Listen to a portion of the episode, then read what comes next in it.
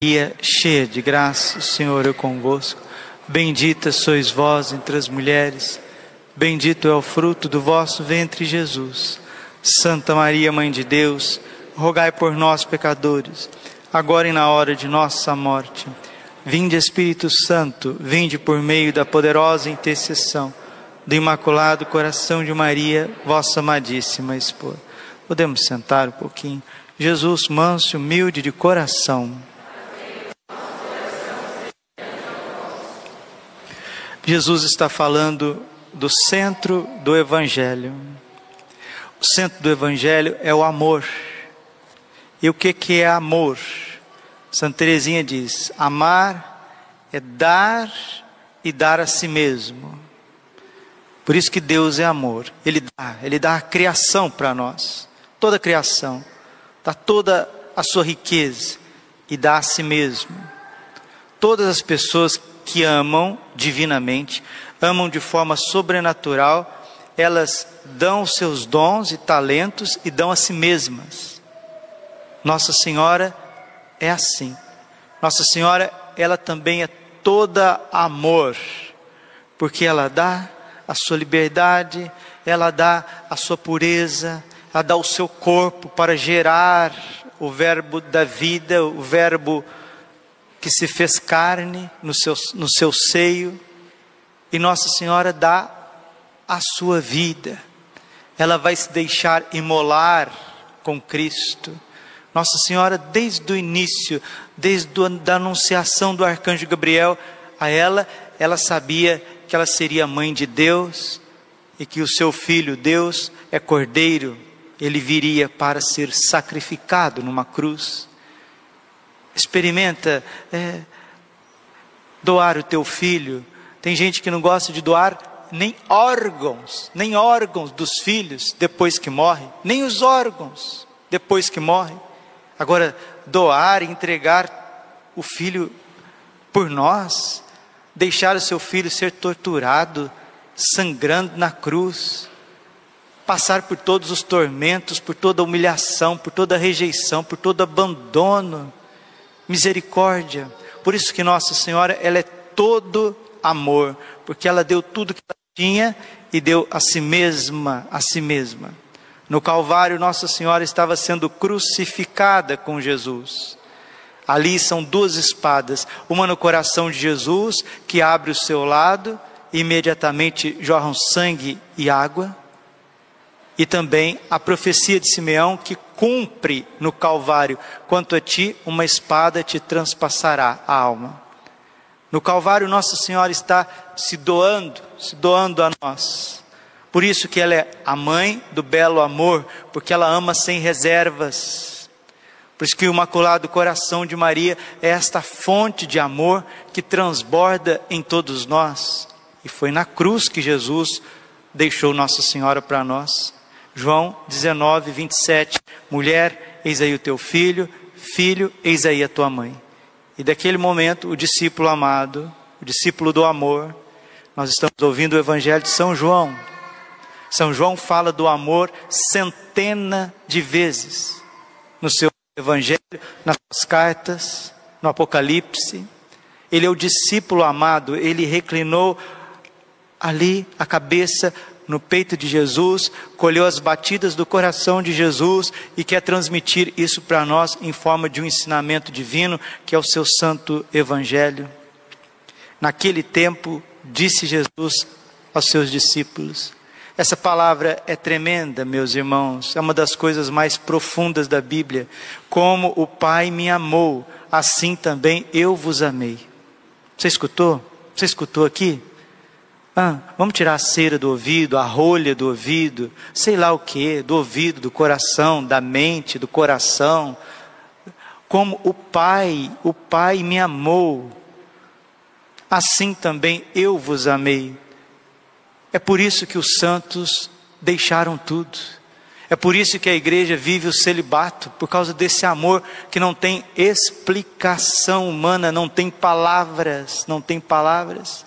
Por isso que homens e mulheres deixam de construir as suas famílias, viver uma vida natural, ordinária, de de matrimônio com os filhos e vão se tornar sacerdotes, vão se tornar monges, cartuchos, carmelitas, vão se tornar missionários, os primeiros jovens de São João Bosco.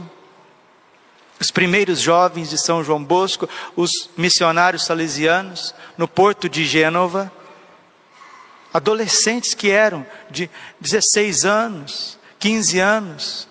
Tchau, papai, tchau, mamãe nós nos veremos na eternidade. É por causa dessa palavra aqui, ó, como o Pai me amou, diz Jesus, assim também eu vos amei. E como que o Pai ama o Filho?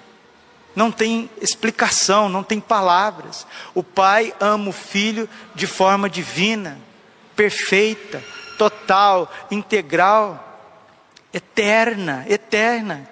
E Jesus está dizendo: você é amada de forma total, integral, perfeita, eterna. Você é amado de forma extraordinária. Você é amado. E por que, que esse amor não chega aí no teu coração e não muda toda a tua vida? Eu explico. Porque é Deus quem tem que nos reger, não é a gente que tem que reger Deus. Por que, que muitos cristãos católicos não são santos? Não são pessoas transformadas? E a santidade é para todos, queridos. A santidade não é para Madre Teresa de Calcutá, para São Francisco de Assis. A santidade não é para o Beato Carla Curtis. Ah, eles são santos, eu sou o Padre Braulio. Eles são santos, eu sou a fulana. Eles são santos, eu sou a ciclana. Né? A santidade é para todos, é para todos nós. Nós precisamos ser santos. E o que é ser santo? É ser desenvolvido no amor. Agora o amor de Deus está aqui e você está aqui. Aí você fica assim, mas meu pai, o que, que acontece? Mas parece, olha, parece uma doença cognoscitiva, parece que a pessoa está doente, doente da cabeça, doente mental porque o amor de Deus não chega nas pessoas, não chega com clareza. Parece que as pessoas fazem as coisas assim, é, vem correndo, vai embora correndo, faz as coisas correndo. Meu Deus do céu. Aí você olha para todos os lados e desse jeito. É uma perturbação, uma falta de entendimento. Parece que tem a cabeça, mas não tem o cérebro lá dentro, ou não tem a graça de Deus. E isso é para todo lado. E aonde falta a clareza, aonde falta a luz do Espírito Santo, vão sobrar vícios, vão sobrar problemas, né? Aí nós vemos aqueles, aquele tanto de problemas. Começar com os mais grossos, né? Os problemas mais grossos, que é bebida, que é álcool, drogas, prostituição. A pessoa vive aquela vida sem esperança, é aquilo que os santos diziam, né? Onde a graça não chega e não transforma, o ser humano vai ficando animalizado, animalizado, bestializado, bestializado. Mas por que que isso acontece? Por causa de uma série de situações. E nós precisamos rezar. Porque os nossos filhos, nossos filhos pequenininhos, nossos filhos maiorzinhos, nossos filhos já adultos, é reflexo da nossa vida.